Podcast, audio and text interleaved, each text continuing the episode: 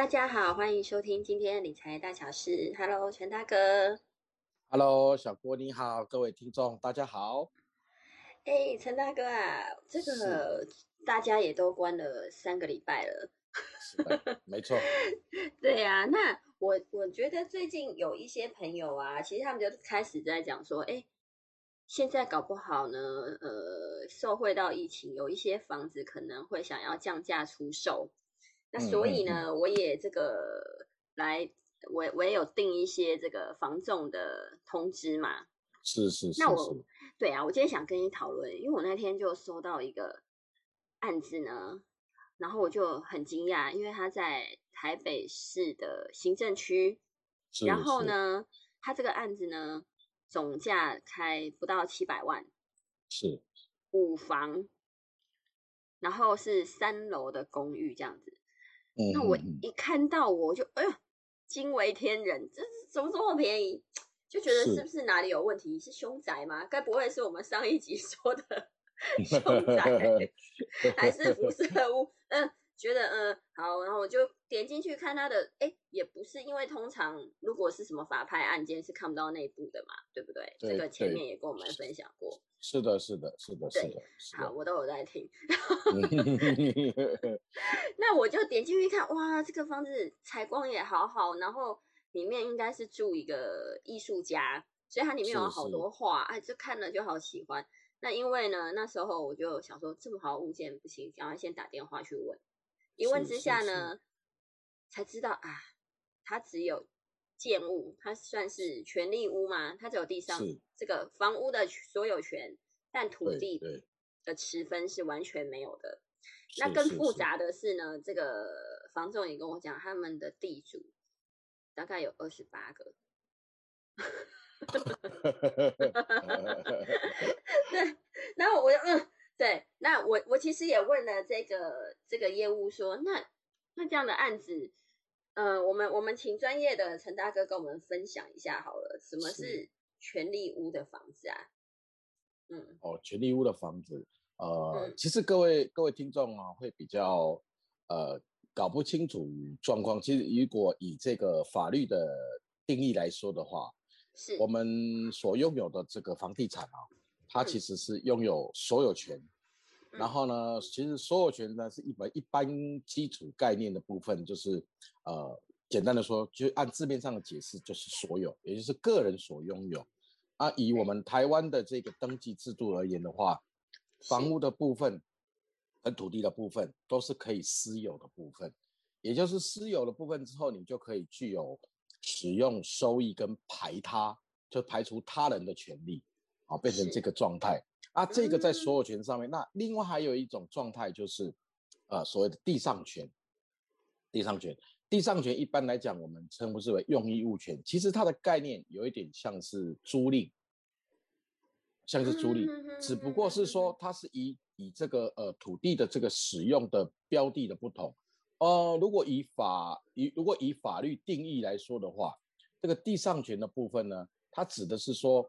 它在这个呃地上啊，以这个竹木哦，以竹木哦，呃建筑物或其他工作物，在这个土地上面哦，在上面有这个建筑物或土地工作物或其他的这个，包括像什么竹木啊啊，以竹竹子木头啊叫竹木啊的竹木，这个呃，它来盖盖起这个这个构造物。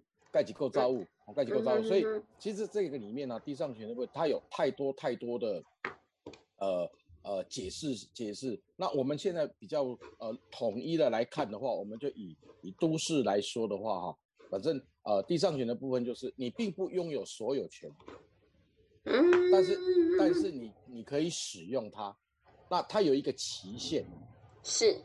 它有一个期限。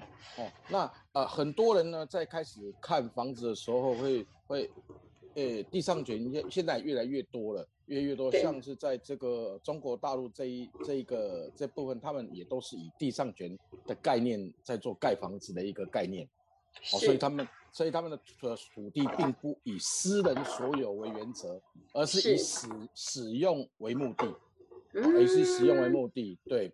那所以说地上权的部分，其实在台湾呢，它并不是那么的实心，大部分地上权的使用呢，都是给这个呃呃财团啊，或者是给这个我们一般比较少见到的，就是说在比如说山坡地或者是农地，它曾经在很久以前哦，在民国七十七年以前，反正在之前的时候，它就已经。有曾经有在上面有盖过房子，然后呢，或者是说，呃，因为当时的土地可能当初并没有登记哈，那可能房子就盖在上面，那他就可能会成立一个啊所谓的地上权，哦，有所谓的耕地时效取得的地方，所以这些地上权这样零零总总加起来看在一起，其实地上权本身它算是呃属于所有权以外以外一个很大的一个权利。一个很大的权利，一个很大的土地使用权利。嗯，那我这样用用租的有什么不一样呢？我用租的，我也是使用权啊。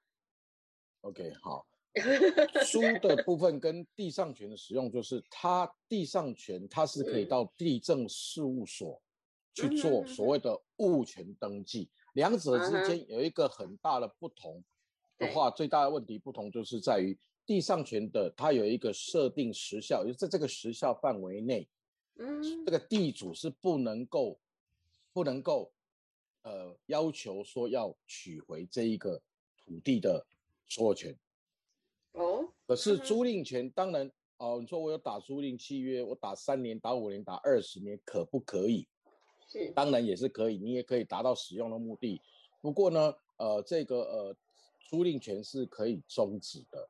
嗯哼哼哼哼哼，啊，地上权，因为你上面有盖了房子，有盖了房子，哦，那你你你就没有办法那么容易说你你你要把它租这个租约终止掉，或者你要把它这一个权利给终止掉，所以两者之间最大不同，一个是属于债权，一个是属于物权。那物权的效力在台湾的部分是非常大。那所谓的物权，当然指的就是什么？就是指的是，呃，你是具有不动产，哦，跟租赁的关系合在一起。所以就会产生所谓的不动产的物权，是，哦，啊，租赁就是只有一个债权而已，啊，这个债权的话，它本身就比较没有那么大的效力，嗯，哦，这两者之间最大的不同是在这里，哦，所以说先呃在这里跟各位听众来分享，就是说所谓的地上权指的当然就是你还是仍然可以在土地上面，土地上面去使用上面的建物。哦，或使用上面的建筑物，这个部分在使用上面当然是没有问题，没有问题。不过，因为以台湾的登记制度而言，大部分都是以私有的所有权为呃比较主力或主流。哦，其实地上权占的比例非常的小，非常的小。嗯哼。那虽然看起来都是有土地、有房子，但是价格确实会差很多。所以很多地上权的房子一推出的时候，就会有很吸引到很多的人。去看，因为价格很便宜，哦，对，这也是为什么你有一开头的这个案例，原因就是这样子。嗯，是，对，但是我也问他，我说这样子的房子，银行能贷款吗？没有错。那他也很委婉的说，嗯，对，像这样的房子，一般来说呢，应该是呃需要就是现金交易的这样子。嗯嗯嗯嗯嗯嗯。对啊，所以后面还有很多。呃，很奇怪的，比如说人家说买卖不破租赁的话，那如果这个地主要要卖，那我的房子怎么办？这个是不是我们下一集再来跟各位分享？对对对对，其实地上权呢，你光是如果以这个以以以这个法令来讨论的话，哈，嗯，最少呃，我看这个是属于可以应该可以开一门课，最少要上一个学期，所以我们并没有在很 短的时间哈。来跟各位听众很很仔细的来分析所谓的地上权。那不过呢，呃，我们可以从一些比较实际上我们有在使用的案例上面哈。那所以我们的第一集，我们先跟大家来做一个基本的分享，什么是地上权啊？那再来第二节的时候，我们当然会来分享啊，这个地上权的房子啊，房子到底可不可以买？